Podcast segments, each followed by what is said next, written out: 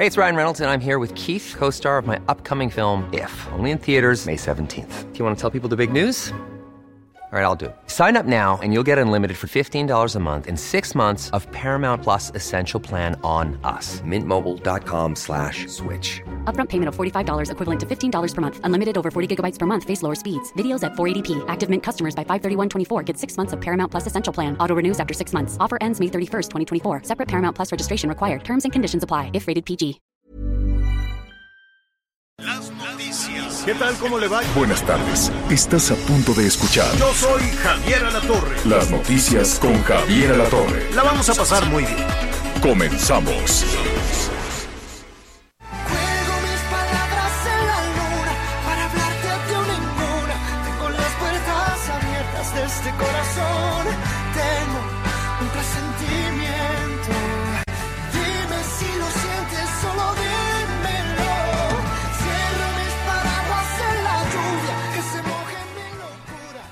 Bueno, pues esto se llama Loco Soñador de Luis Fonsi. Eh, ta- Más o menos, le hemos escuchado mejores, pero muy bien, hay que, hay que avanzar desde luego, hay que hacer propuestas, hay que grabar, hay que echarle ánimo desde luego a esta cuesta arriba tan larga, esta cuesta arriba tan terrible que estamos viviendo en el mundo. Pues porque hay países que ya están dando pasitos hacia atrás, hay países que ya están preocupados, los franceses están ampliando el toque de queda, dicen que tienen unos eh, rebrotes que los mantienen preocupados y pues desde luego que todo eso afecta, y no nada más los franceses, los ingleses, en Escocia también ya este, hay confinamientos, en fin, y todo esto va generando muchísimo, muchísimo nerviosismo.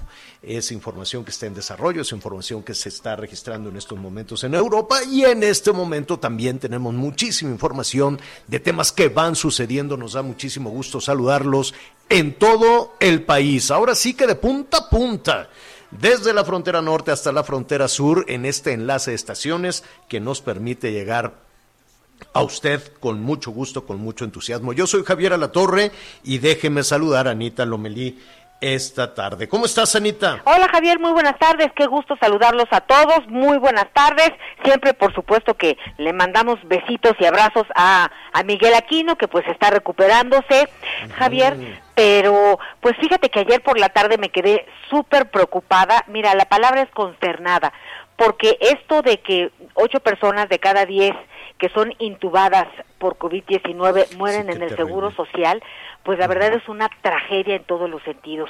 Entonces, pues de entrada recordar que son tiempos difíciles, que nos acostumbramos al COVID, que nos acostumbramos de alguna manera a hablar de la pandemia, hay como una fatiga de información, pero el virus ahí sigue y cada vez cobra a más eh, más víctimas. Entonces, Javier, yo creo que sí hay que hacer reflexiones profundas porque, pues, por otro lado, con tantas personas que mueren, pues están haciendo fiestas fiestas COVID, algunas con conciencia para contagiarse, otras sin conciencia, nada más porque pues hay acontecimientos que vale la pena celebrar, claro, y se entiende, pero sí hay que tomar precauciones, Javier. Sí, sí, definitivamente hay que, hay que cuidarse, hay que cuidar la salud, hay que cuidar la, economía. Mire, pero para tomar una buena decisión lo tenemos que hacer sin miedo. Mucho de lo que nos ha sucedido en el mundo ha sido porque se han tomado decisiones a partir del pánico, a partir del miedo, a partir de la desesperación y de la angustia que genera lo desconocido, ¿no? Aquí hablábamos del origen de, de, de este virus que tampoco quedó muy claro, ¿no? Si efectivamente este, un, un- un- una persona, un chinito en Wuhan, se comió una culebra que, se- que a su vez se había comido un murciélago. En fin, el origen, pues era, eh, nos hizo volar la imaginación y llegar a los niveles del miedo. Y por lo tanto, cuando tienes miedo te paralizas. Y cuando te paralizas no piensas bien. Y ahí vienen después las consecuencias de lo que hoy estamos sufriendo un número de fallecimientos terrible, terrible, terrible, una estrategia sanitaria fallida por donde usted le quiera ver, porque estrategia no tiene nada. Primero, no, no usen cubrebocas. Bueno, sí lo usen, pero no lo usen. Y realmente es una estrategia en la que dejaron toda la responsabilidad a los ciudadanos y se dedican solo al conteo solo al conteo. Eso es eh, definitivamente lo que tenemos. No podemos partir del, del miedo, no podemos partir del pánico, sino de la razón, del entusiasmo y de Y de ver la cómo y de la información y estar informados y saber que si este eh, bicho es tan primitivo que con agua y jabón, con agua, jabón y con eh, eh, las medidas pertinentes lo podemos enfrentar, hagámoslo de esa manera. Eh, me da también mucho gusto que hoy nos acompañe Sandrita, Sandra Argüelles, también en la cabina. ¿Cómo estás, Sandra? ¿Cómo están Javier Anita? Los saludo con gusto, pues aquí ya listísima en la cabina de reforma con muchísima, muchísima información. Y pues sí, cada vez eh, pues nos enteramos, como bien decía Anita, casos más cercanos, lamentablemente también en menos de 24 horas la mamá de una amiga también murió de, de- del, del virus. Y bueno, pues está, vo- volvemos como a retomar ese, ese inicio, ¿no? Un poco esa conciencia y esas, insistir con esas, con esas medidas, volver a hablar con los pequeños en casa y otra vez, pues, pues tomar, tomar esto nuevamente como iniciamos, como más, más en serio y no, pues no desprotegernos por ningún lado, Anita, eh, Javier. Eh, hay eh, en Morena, por ejemplo, hay muchos contagios, en diferentes partes hay muchísimos contagios, por lo menos los eh, algunos de los protagonistas principales de la contienda por esa tan compleja, van a trompicones, nomás no pueden ponerse de acuerdo. Hoy termina La pues ya no sé, ya no sé qué número de encuesta, como la tercera, y a- pero que sí, pero no, quítate tú, me pongo yo. ¿Qué lío traen en Morena? Simplemente no se ponen de acuerdo. Y en esa ruta y en ese camino, pues se van contagiando. Se contagió Jacob Polemski, a quien le enviamos un, un saludo, a ver si, si está en condiciones, desde luego, de por ahí de tomarnos la, la, la llamada. Ella se va a quedar, le dieron positivo, ¿no? Le dieron los resultados de positivo. Y entonces se fue a un hospital, a un hospital privado, no fue a los hospitales del Seguro Social o a los hospitales del ISTE, que en este caso le corresponderían. Ah, bueno, no, porque ella no es servidora pública, ella es secretaria general de un partido político, pero no, no, aunque le pagamos con dinero ciudadano, ¿no? Porque todo el gasto de Morena, que las, ahora otra encuesta, ahora queremos otra, ahora queremos una asamblea, ahora queremos sillas, ahora queremos mesas, ahora queremos, no, pues todo eso se paga con el dinero de usted. No cree usted que ellos tienen su maquinita o que lo pagan de su sueldo. No, no, no, no, no, no, no. Eso se paga con el dinero de usted, igual que los fideicomisos, es dinero de usted. No es dinero de la 4T, ni es dinero de Morena, ni es, ni es un dinero que sale de una cajita de Palacio Nacional. No, ese es dinero de los mexicanos, el que, y a quien hay que agradecerle cuando le den su pensión, a quien hay que agradecerle cuando le caiga su dinerito por lo que usted quiere y mande, por cualquiera de los programas sociales, agradezcale a eh, sus vecinos, agradezcale a las eh, personas que generan empleos, que se pagan los impuestos, porque con eso le dan su pensión, le dan su dinero. Bueno, en eso estaba cuando ella se fue al hospital español y ahí se quedó. Creo que ahí se va a atender. Luego Mario Delgado, otro, el, el diputado, que además estuvo con mucha actividad en eh. Coahuila, con mucha actividad en Hidalgo, con mucha actividad haciendo campaña y reuniéndose con militantes de Morena para que voten por él en la tercera encuesta.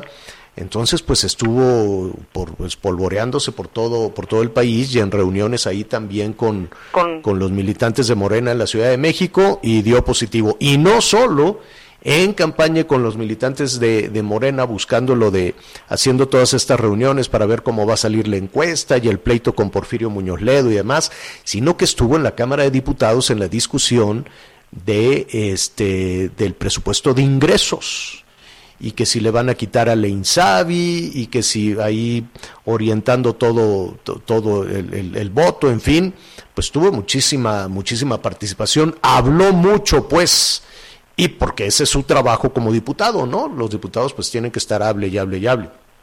Entonces, este, pues dio positivo. No sabemos, ¿no? Alrededor de él cuántas personas, este, o alrededor de Jacob, que también tiene mucha actividad en Morena, o alrededor de él.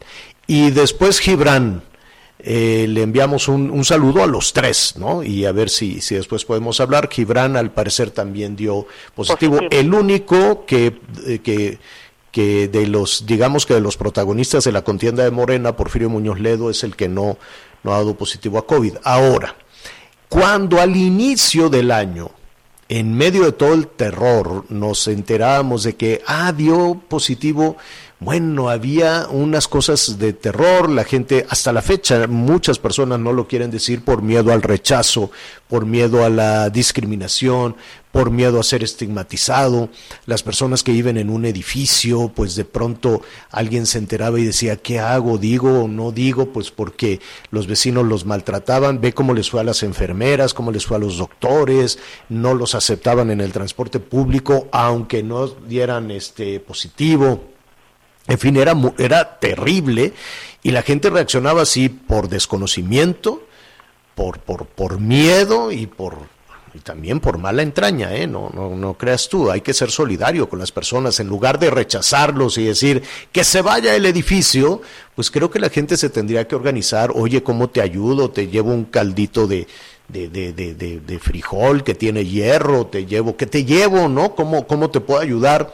En lugar de cerrar la puerta y decir, este, levanten un muro para, para esto. Creo que reaccionamos todos muy mal siempre, desde la autoridad que lleva las riendas de esto hasta pues los ciudadanos cuando nos enterábamos de algún, de algún caso. O en las oficinas, imagínate el terror de algunos trabajadores, dicen, si digo que soy positivo, aunque soy asintomático, me van a correr, o voy a perder mi trabajo, o no, en fin, tan, tantas dudas, tanto que tenemos que aprender en el camino de todo esto. El hecho es que ahí está y eh, eh, afortunadamente el 80% de las personas que se contagian son asintomáticas y una revisión seria que se tiene que hacer es del sistema de salud. Sé que han hecho, público, sé que han hecho un esfuerzo enorme las doctoras y los doctores y las enfermeras, los enfermeros, los camilleros, en fin, todas las personas involucradas en un hospital eh, en donde se atiende a pacientes de, COVID. Sin embargo, creo que la lectura de este enorme número de fallecimientos de las personas que llegan a los hospitales públicos o que tienen que ser intubados, esto nos habla de, em, de, que todavía tenemos que, darles herramientas, tenemos que darles entrenamiento. Yo me pregunto cuántas doctoras y doctores intubar a una persona no es sencillo. Es un procedimiento profesional, es un procedimiento complejo. No es como ponerle un tubito para que respire, no, no, no, es un asunto muy complejo que requiere aspectos de, de conocimiento, de práctica y aspectos sanitarios también, porque esa, ese mecanismo o esos instrumentos para ayudarle a las personas, eh, pues tiene que ser eh, con de una precisión impresionante. Vamos es una especialidad de dos años. Es una especialidad. es una especialidad. Entonces, el esfuerzo que hacen las, las y los enfermeros o los médicos, pues yo creo que había asuntos desesperados y, y, en el camino probablemente se cometieron errores porque eh, no de mala fe, me queda claro que no, y va el reconocimiento, y va el reconocimiento enorme porque se pasaron días sin dormir y lo siguen pasando eh, y con el riesgo de contagiarse. También es cierto que México tiene el primer lugar en profesionales de la salud contagiados, ¿no? Entonces, hay algo muy mal en tanto que los eh, profesionales de la salud, doctoras, doctores, enfermeras, enfermeros y todo los, el personal que tiene que ver con la atención de un paciente, eh, México tiene el mayor número de contagios. Hay que investigar por qué. Y por qué en los hospitales públicos eh, se tiene ese número tan elevado de fallecimientos sin ver que si es de un partido, de otro partido, de un gobierno, de otro gobierno, que si López Gatel, no, sin ver nada electoral, sin ensuciar esto políticamente, sin ponerle aquí filias ni fobias, ni sin ponerle nada a esos aderezos electorales, y nada de que si guachuchones, conservadores, liberales, eh, buenos y malos, o sea, el país lo tenemos dividido en buenos y malos y mire usted lo que sucede. Sin pasarlo por ahí y con mucha serenidad, hay que ver qué nos pasó. hay que ver en qué condiciones, por qué eh, esos, esos cifras tremendas y qué hace falta y qué va a pasar cuando dice al, al, COVID. ¿Qué significa eso? ¿Qué significa que se van a ir al COVID? Porque aquí, Anita, no me gusta decir te lo dije, pero se, se lo dije. Cuando presentaron los respiradores del CONACIT y que hicieron ahí toda una... Cuando, cuando vi que le pusieron nombre, que un respirador se llamaba Pachita y el otro se llamaba este Pajarito, no sé cómo, dije, no, ya, de que le pone el nombre al prototipo de respiradores que se van a hacer en México. Ándale, algo así. Algo así. Cuando vi que les pusieron nombre, nombre, dije, ya esto es propaganda. Y si esto es propaganda, esto no va a funcionar. Y ahí está. Eso lo dijimos el día que sucedió.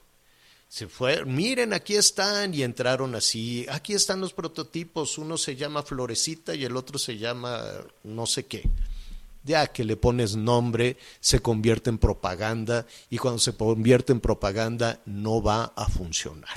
Entonces, sin propaganda, sin este que, es que tú que le vas, que no le vas, y que, que, que, si el PRI, que el PAN, que Morena, que PT, que las... No, quítele todo lo electoral que nos está haciendo demasiado daño. Nos hace demasiado daño la competencia electoral. Quitémosle todo eso y con mucha serenidad y con mucho reconocimiento al personal médico, con mucho reconocimiento al personal médico, veamos qué les falta. Les falta preparación, les falta instrumentos, les falta, aunque digan que no, les falta eminencias que les expliquen cómo, les falta el desarrollo científico, les falta eh, eh, la formación este, académica, aunque se diga que no, ¿para qué queremos eminencias y para qué queremos gente que vaya a la escuela? Si aquí entre todos podemos hacer una calle, subir un edificio, curar o intubar a una persona, ¿no? Pues no, ya vimos que no. Entonces, con mucha seriedad lo ponemos sobre la mesa. Díganos usted qué opina de todo esto, cómo debemos de revisar esta cosa tremenda que se nos vino encima. En fin, eh, por cierto, Sandra, Anita, ¿a qué número nos pueden marcar? ¿Y en dónde podemos ver las llamadas? Creo que adicional al, al uh, número telefónico lo podemos hacer también en, eh, en el punto com, ¿no? En javieralatorre.com. En www, sí, javieralatorre.com.mx. Ahora sí que en Facebook leemos sus, sus comentarios, además, independientemente de, del chat de WhatsApp, Javier. Exactamente, también Muy está bien. el teléfono de WhatsApp, es el 55 79 00 50 62. 55 79 00 50 62. Escríbanos y también leemos todos los mensajes, Javier. Bueno, bueno, pues eh, ah, ahí está el tema. Hay que tener, digo, yo sé que son cosas dolorosas, yo sé que son cosas que duelen, ah, pero hay que verlas de manera positiva, sin montarse en ningún asunto, hay que pensar en el, en el tema, hay que agradecerle a los... Eh, a los trabajadores de salud y hay Oye, que hacer un esfuerzo para seguir. Para nada más aclarar que, que, han muerto sí, más o menos aproximadamente 1.300 eh, 30 trabajadores de salud. Según eh, Amnistía Internacional, México es el país en donde más trabajadores de salud han, han muerto y pues sí, como decías, expresarle nuestra solidaridad y nuestro reconocimiento y pues pensamos en ellos y sabemos que pues para ellos la historia del día a día es, es terrible, ¿no? Uh -huh, uh -huh. Y mira, es tremendo, pero estamos a nada de llegar a los 90 mil muertos, de acuerdo a las cifras que da eh, la Secretaría de Salud, que tampoco tenemos la certeza de que sean el, total definitivo. 90 mil. Nunca habíamos pensado, se hablaba de 3 mil y ya era un horror, 4 mil, 90 mil. Y a eso súmale los, los, los, víctimas de la delincuencia. Bueno, pues es, ha sido un año tremendo. Bueno, atención, atención nada más, eh, estaremos ahí eh, muy pendientes de Chihuahua de Durango, de Nuevo León, Chihuahua, Durango, Nuevo León, eh, porque están eh, presentando ahí algún, algún incremento. Eh, Ciudad de México, desde luego, el Estado de México, Guanajuato, ¿qué más? Pues no, fíjese usted, es Guanajuato, Sonora, Veracruz, Puebla. Puebla no ha visto la suya desde el principio. Tabasco, eh, Jalisco y Tamaulipas. Oye, y, y pues Javier, sí llamar otra vez la, eh, la atención en relación a las fiestas. Hay una que invitan a, a 300 personas en una boda de Baja California y 100 resultaron contagiados. Eh, y tú ves la, la, la fiesta y dices, pues digo, parece que viven en otro país, porque sin cubrebocas, todos pegados y, y tener en cuenta que cuando uno toma tres copitas, o a lo mejor dos, pues ya ves la vida diferente, Javier, y no es posible que por estas cosas pues haya personas mayores también enfermas. Vamos a tratar hoy eh, ese, ese asunto en un ratito más. Fíjese que otro de los asuntos que está candente es el de las casetas. Eh, al, al, al, principio de esta administración se decía que no se iba a actuar contra eh, las personas que se iba a permitir la libre manifestación y dijeron de aquí soy y de ahí se agarraron cuanta organización tú quieras, luego se pelean entre ellos porque se van turnando y dicen yo quiero esta caseta, yo quiero aquella, es un dineral. Y así estaremos revisando desde luego y vamos a hablar en un ratito más con los responsables de tener eh, eh, control en todo en toda esta situación. Hoy, eh, aquí hemos hablado de las casetas de la Ciudad de México, las de, las de Morelos, las de diferentes partes del país. ¿Qué es lo que está sucediendo en Sonora? Me da muchísimo gusto saludar a nuestra compañera Claudia Pérez, que nos tiene una crónica de este asunto que parece que se está haciendo cada vez más grave en diferentes autopistas y carreteras del país. Claudia, ¿cómo estás? Muy buenas tardes, muy buenos días para ti. Buenos días desde acá, desde Sonora 10 con 21, aquí en nuestro reloj. Pues efectivamente, tú lo, lo estás comentando, el tema de las casetas y la toma de casetas en el estado de Sonora no es algo nuevo. Aquí esta lucha por el libre tránsito data desde 1991, cuando comenzó la instalación de las casetas de peaje sobre la carretera federal México 15. Se instalaron y a raíz pues de esa situación eh, que inicia el cobro para transitar por la ruta estación Don Nogales, pero sin ofrecer vías alternas, pues hace que nazca este movimiento, que pues ha tenido momentos álgidos, ah, de pronto se ha tranquilizado, las protestas incluso en algún momento fueron encabezadas por los propios alcaldes municipales, eh, un caso fue muy, eh, muy trascendente, el caso de Navojoa, ahí también a nivel estatal se comenzaron a sumar el sector empresarial y la comunidad en general. Pero es desde el 2017, Javier, que se tienen ya tomadas de manera constante eh, seis casetas de peajes que están ubicadas de Estación Don eh, a, Nogales, en esta ruta. Esas casetas las tiene el movimiento Unidos por el Libre Tránsito. Ellos permanecen de manera constante en cada caseta. Están solicitando eh, el apoyo económico a los automovilistas, eh, voluntario. Las casetas que están tomadas, eh, te comento, son la de Estación Don, conocida como La Jaula, que es en la parte sur, en la, en, entre Sinaloa, eh, llegando a Sinaloa. Luego está Fundición, está la de Esperanza, eh, otra más en Guaymas, una en Hermosillo y otra en Magdalena. Ese es el panorama. Eh, ha habido intentos de retirarlos, sí, incluso en algún momento fue llevado, fue detenido eh, Alfonso Cannon, quien es uno de los líderes de este movimiento, ha sido liberado.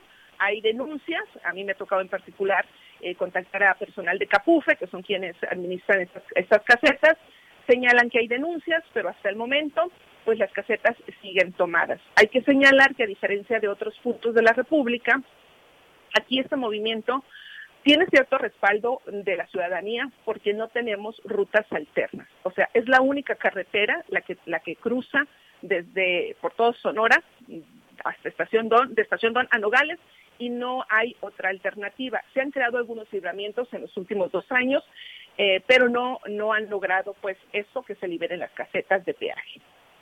O dime algo, Claudia, ¿cuál es la uh -huh. motivación? Ya son, ya en mucho tiempo, ya son muchos años. Eh, ¿Cómo se originó todo esto? Fue, quiero suponer, una protesta, uh -huh. pero una protesta por, ¿por qué? Porque los habitantes de las diferentes ciudades y comunidades que daban a lo largo de esta carretera, o que quedan a lo largo de esta carretera, eh, de pronto tenían que pagar peaje por transitar por eh, su misma su comunidades. Ah, Te pongo ya, el ejemplo ya, ya, de Ciudad Obregón, uh -huh. en el sur de la, de la, entidad. se establece una caseta en la comunidad de Esperanza. Pero entonces hay comunidades que pertenecen a, la cabecera municipal de Cajeme, o sea, y para transitar en tu territorio tenías que pagar peaje, porque no hay una, una ruta alterna. Regularmente eh, en el centro y sur del país está la caseta, está la carretera concesionada y hay un camino alterno para que tú decidas si pagas o no, ¿verdad? Aquí no, aquí no lo tenemos. Ya, ya, eh, solamente y son y son conflictos, son conflictos similares a los que se viven, por ejemplo, en, eh, en Baja California, ¿no? Que ya eh, que, que también han todo se origina por el pago de una cuota a personas que tienen que utilizar cotidianamente la, la, el, acceso, la caseta, la ruta. aquí se habló en algún momento de unos, eh, unas tarjetas especiales para residentes con las que tú podías eh, pasar por esas casetas, pero nunca se instauró este programa de manera formal y que llegara a todos los habitantes. Pero aparte, para tener esa, eh, esa tarjeta tenías que pagar, o sea, cobraban por esa, por esa tarjeta. Luego se vino un chip que podías instalar en tu automóvil pero los servicios en las casetas de pronto no servían y, si no había lectura del chip, pues tenías que pagar. No, tremendo. Claudia, vamos a, retomar, cada estado tiene un origen, ¿no? Pero de pronto el asunto se ha convertido también en un negocio millonario, ¿no? Para organizaciones que ya después no tienen ninguna motivación, simplemente decir, oye, me toca llevarme varios millones, varios millones de pesos. En cada, en cada entidad el tema es diferente. Entonces, Ese tema ha estado cuestionado aquí, eh, con este movimiento de libre tránsito, cuánto ganan, cuánto, cuánto deja ese boteo que ellos están realizando, ¿no? Pero sí eh, hay que reconocer que tienen, no te voy a decir que el 100% del respaldo, pero sí hay cierto pero sí tienen un reconocimiento, claro. Porque al final no tienes otra ruta. Exacto. Claudia, te agradecemos. Vamos a estar en contacto porque hay muchos temas con Sonora. Ya eh, se calientan motores para la cuestión electoral. Hay acusaciones incluso severas para, para Durazo por parte del presidente Fox. En fin, mucho tema que platicar. Gracias, Claudia. Gusto saludarlos. Excelente día. Gracias. Eh, mire, vamos a. gracias, Claudia. Sí, Anita. Rapidísimo, ¿puedo? Sí, dime. Pues es que también no, no habría que darle tantas vueltas porque pues está la ley de vías generales de comunicación promulgada por Lázaro Cárdenas en un principio. Ya lo sé, pero a ver, aplícala, a ver, quítalos cuando dijiste que no y que no ibas a, aplicar la fuerza en ninguna protesta. Entonces dijeron, ah, pues ya aquí soy, aquí me quedo. Vamos a hacer una pausa, regresamos con esa observación tuya, Anita, y también qué es lo que dice la Asociación Mexicana de Concesionarios, ¿no? Los, los que construyeron la, la autopista y dicen, ¿y ahora yo cómo recupero mi inversión? Volvemos. Sigue con nosotros. Volvemos con más noticias. Antes que los demás. Heraldo Radio. La HCL se comparte, se ve y ahora también se escucha.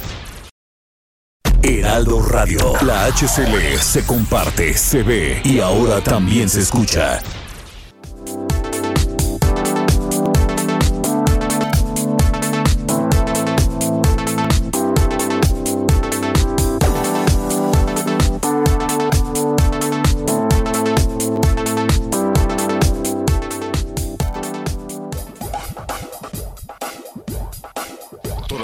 Información.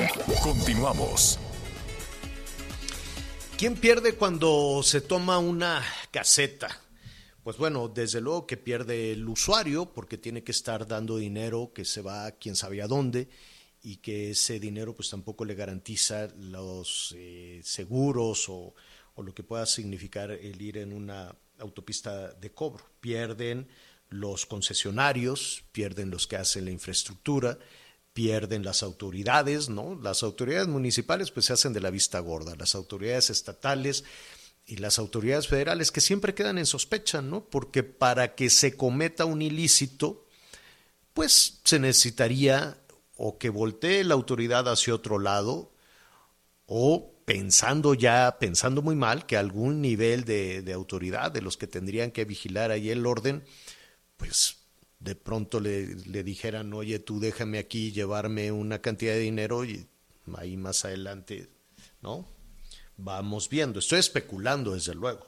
El hecho es que es un problema muy serio. en cualquier parte del país. ¿eh?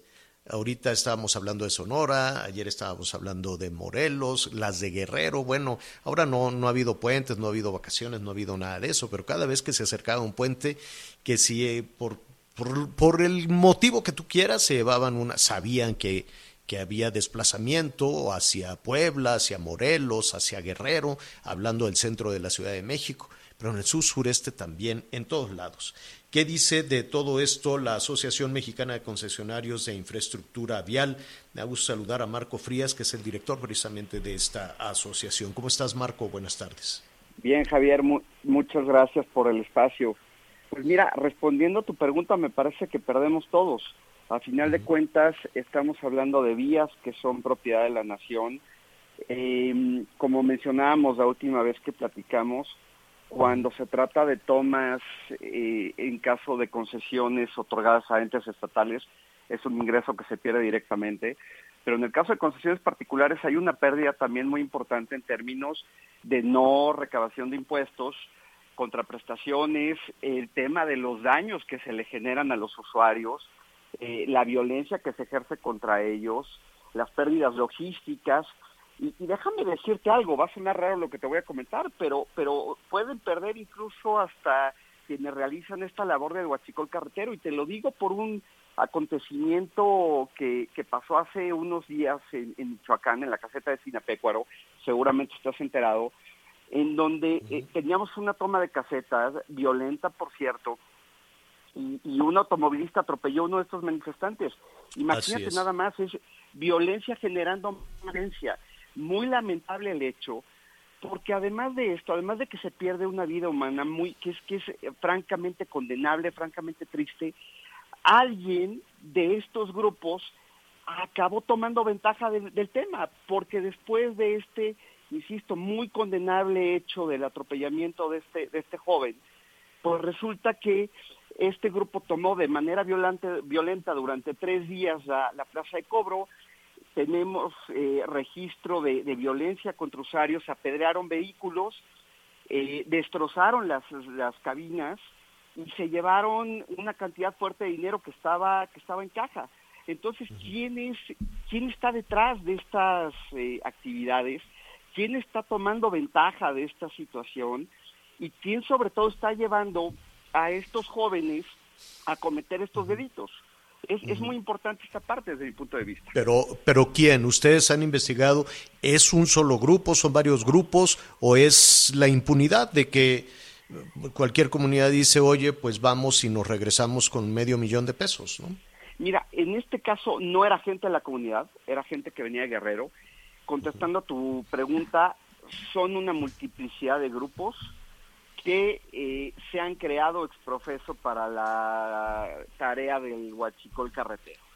Entonces son grupos que se están replicando a lo largo y ancho de la República y, nuevamente pues estos sucesos violentos se están replicando cada vez con, con mayor frecuencia.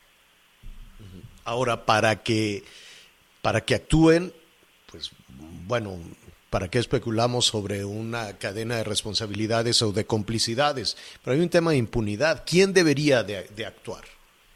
Mira, a nosotros nos parece que, este asunto tiene que atenderse desde la lógica de la responsabilidad compartida. Son vías federales, evidentemente el primer respondente es, es la autoridad federal. Sin embargo, también hay una confluencia de autoridades estatales y por supuesto que también hay una participación importante de, de, parte de quienes operamos estas vías. Y en ese sentido estamos trabajando con las autoridades, eh, generando protocolos de actuación, compartiendo información.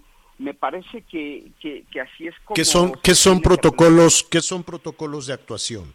Los, los mecanismos, los protocolos que utilizan o deben utilizar las autoridades cuando hay una toma de casetas o antes de que ésta se presente.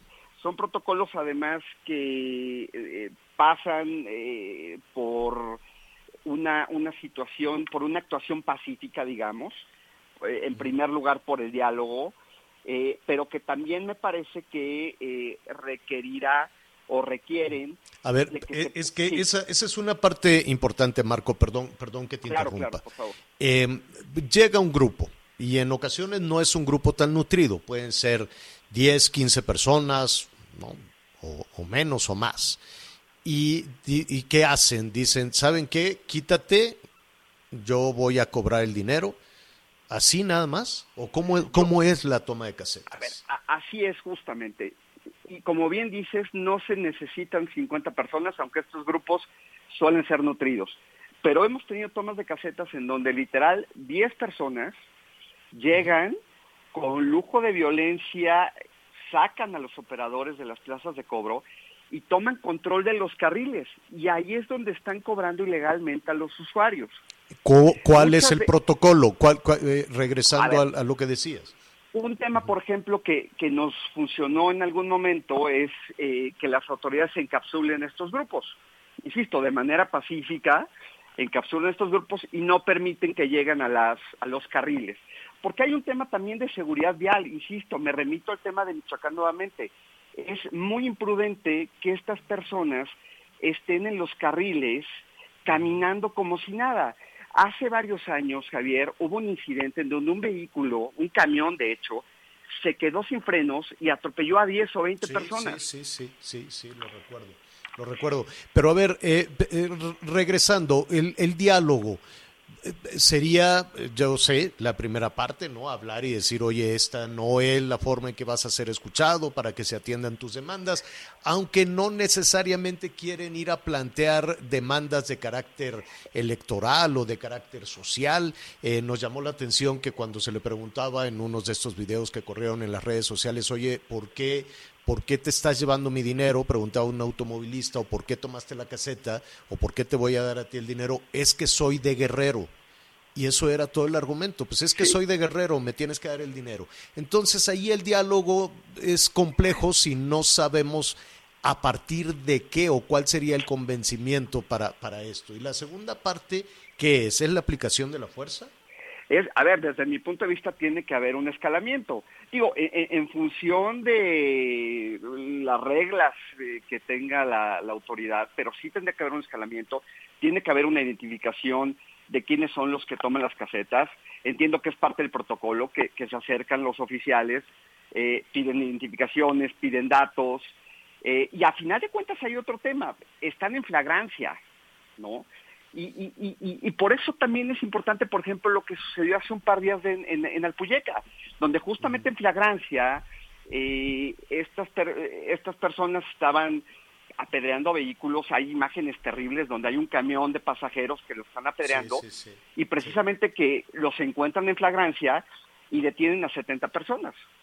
Entonces yo creo que eso es lo que tenemos que replicar en, en- en las plazas de cobro cuando se presentan estas tomas de caseta, porque como bien lo dice, son tomas violentas, son tomas que no representan absolutamente ninguna causa social, pero sabes que Javier, que aunque lo representaran, me parece que esta no es la vía. Javier. Empujar una agenda social no justifica cometer un delito. Anita. Rapidísimo. ¿Por qué hemos llegado, Marco? Y la verdad es que pasa el tiempo, pasa el tiempo, y es que ya nos acostumbramos a que las casetas estén tomadas. Ahora lo que esperamos es que no sea con violencia y que con lo que traigamos de efectivo o podamos darles, podamos cruzar. Si está la ley tan clara, tendría que eh, pues cumplirla, hacer que se cumpliera pues de entrada la Secretaría de Comunicaciones y Transportes y la Guardia Nacional y, y así, y cuando hay omisión por parte de la autoridad, también es causa de responsabilidad legal. ¿Por qué no podemos simplemente leer la ley y ejecutarla? Ana, este tema es muy importante. Me parece que aquí hay un tema de mucho trabajo con el Poder Judicial. A ver, nos ha pasado que se logran judicializar las demandas y cuando llega ante el juez esta demanda, eh, él dice, pues a ver, es un asunto entre particulares. Cuando estamos hablando, insisto, de, de vías propiedad de la nación, vías que son concesionadas. Entonces, ese tema es importante. Otro tema que es importante, me parece, es la modernización del marco legal. El fenómeno de la toma de casetas es más o menos reciente. Yo diría que a partir de 2017 se genera un punto de inflexión que se dejó crecer y nos llevó a este punto. La ley de caminos y la ley de vías es pues desde hace mucho es de hace muchos años. Y en ese sentido también me parece muy importante mencionar que el día de ayer los diputados Juanita Guerra, eh, presidenta de la Comisión de Seguridad, y el diputado Víctor Pérez, presidente de la Comisión de Comunicaciones, junto con el presidente Carlos, eh, perdón, con el diputado Carlos Cinta, presentaron una iniciativa justamente para modernizar este punto en la ley de vías. Entonces, esperamos que también, Pues junto con muy, el trabajo, va a ser muy interesante hablar también con ellos, ¿no? Y ver si, si ya hay de, de alguna manera una línea de acción. El tiempo se nos vino, se nos vino encima, pero quisiéramos eh, saber más, ¿no? Y la segunda parte, la segunda parte de, de la conversación que queremos tener contigo, Marco, es qué podemos hacer los usuarios, ¿no? Creo que lo único que, que queda es darles el, la, se oyó por ahí algo, es darles la, el dinero que solicitan, el dinero que piden. encantado, Pero eso, es que- si no tienes inconveniente, lo tratamos en una siguiente conversación contigo. Encantado, Javier Ana. Para nosotros es muy importante darle visibilidad al problema y muy agradecidos con el espacio que nos brindan para poder eh, tocar estos asuntos tan importantes y tan delicados. Gracias, gracias Marco. Es Marco Frías, director de la Asociación Mexicana de Concesionarios, ¿no? que son los que quieren recuperar en esta situación de las casetas. No se enfrente, ¿no? si usted es usuario de las casetas, pues im- imagínese ¿no? Eh, que, que se generara por ahí alguna situación de violencia, sería complicado. Hacemos una pausa y volvemos. Volvemos con más noticias. Antes que los demás. Heraldo Radio. La HCL se comparte, se ve y ahora también se escucha.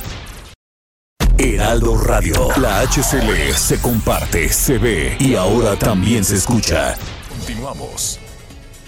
Gracias, pues ya estamos de regreso y me da mucho gusto saludar en este momento a Aris Chávez, representante de Productos y Tratamientos Politécnico, para platicarnos sobre temas importantes de salud. ¿Cómo estás, Charis? Bienvenida.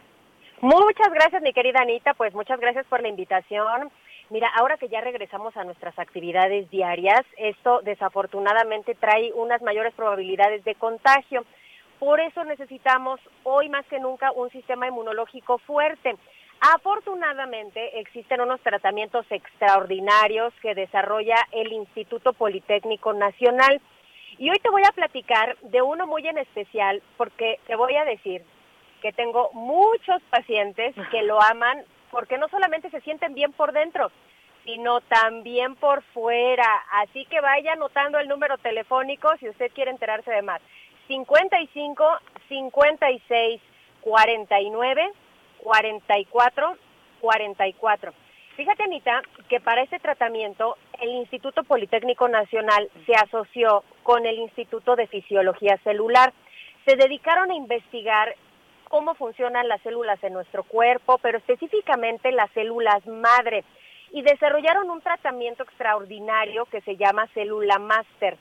Este tratamiento estimula la producción de células madre en nuestro cuerpo en millones. Les voy a explicar por qué son importantes estas células.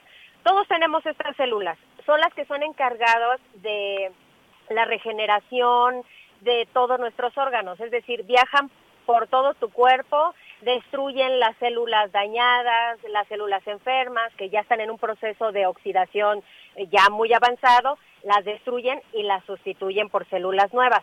El problema, tú sabes, comemos mal, no tomamos vitaminas adecuadas, si además nos gusta fumar o nos echamos la copita y de repente aceleramos ese proceso de oxidación. Este tratamiento nos ayuda a que más células jóvenes de estas empiecen a reparar todo nuestro cuerpo.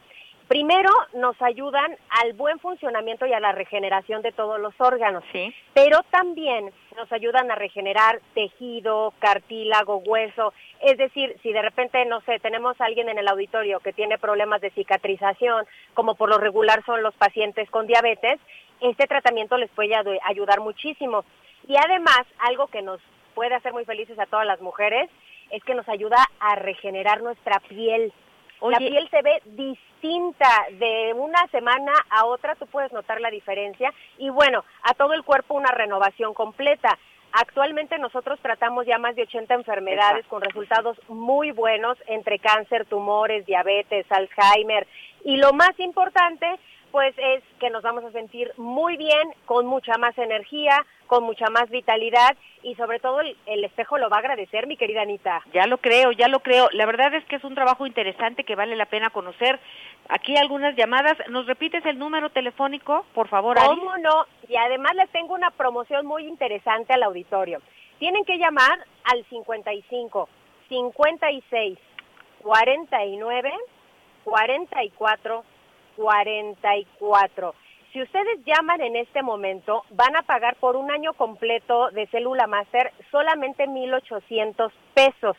Y si son de las primeras personas en llamar, les vamos a regalar otro año completamente gratis, es decir, van a recibir dos. Y además un paquete, fíjate, Incluye una careta de máxima protección gratis, además el cubrebocas N95 de grado hospitalario y gel antibacterial con 80% de alcohol. Y hoy un regalo muy especial porque les vamos a incluir un kit de belleza elaborado por el Politécnico. Crema, jabón y mascarilla. Imagínate la piel espectacular que te va a quedar. Pero solo las primeras personas que llamen. 55, 56, 49, 44 44, el 55, 56, 49, 44, 44, Anita. ¿Cómo ves? Pues la verdad es que es una buena idea. Muchísimas gracias, Aris. Y eh, me decían que son, es, estimula la producción de células madre. Sí, y son importantísimas. Si usted quiere tener una renovación de adentro hacia afuera, esa es la clave. Excelente. ¿Nos, nos despedimos con el teléfono, mi Aris? Claro, 55, 56, 49 44 44. Excelente. Siempre es un gusto saludarte. Igualmente un abrazo, Anita. Buenas tardes. Hacemos una pausa. Con nosotros.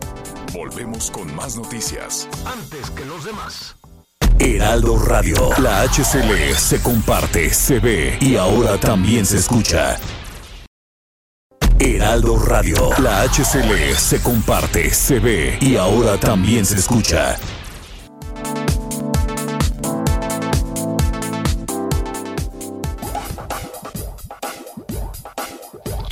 Más información. Continuamos. Bueno, eh, nos quedan unos minutos de la primera parte del programa con información en desarrollo. Atención, los alumnos académicos y todos aquellos que, que tienen que ver con las actividades de la Universidad Nacional Autónoma de México. Nada, seguirá cerrada. La UNAM anuncia que extiende la suspensión de actividades presenciales, seguirá siendo pues en, línea, ¿no? Eh, hasta enero, hasta el 4 de enero. Y ya el 4 de enero verán si ya, o así se sigue, qué, qué, qué situación tan compleja. Entonces, la UNAM y todos sus planteles, desde luego, suspenden las reuniones presenciales, reuniones académicas, de difusión, de todo tipo, hasta el 4 de enero del año entrante, con el fin de proteger, dice la comunidad universitaria, y prevenir contagios o rebrotes. Y el otro tema que vamos a platicar en la siguiente, en la siguiente hora de, programa, usted acudirá, ustedes, este, ¿qué, qué le parece esta consulta para llevar a juicio a los expresidentes. Yo, yo creo que cualquier persona que le digan, oye, ¿quieres que metan a, la cárcel a los expresidentes? Pues es muy probable, digo muy probable, que la gran mayoría te digan que sí. El asunto es el proceso, no es eh, el sentimiento de las personas porque se pueden quedar, creo yo, eh, defraudadas, ¿no? Si van y votan el día de la elección y votan sí, que lo metan a la cárcel con una pregunta complicadísima y luego resulta que en el proceso judicial pues hay, eh, hay, hay temas que, que evitan que ese tipo de cosas sucedan.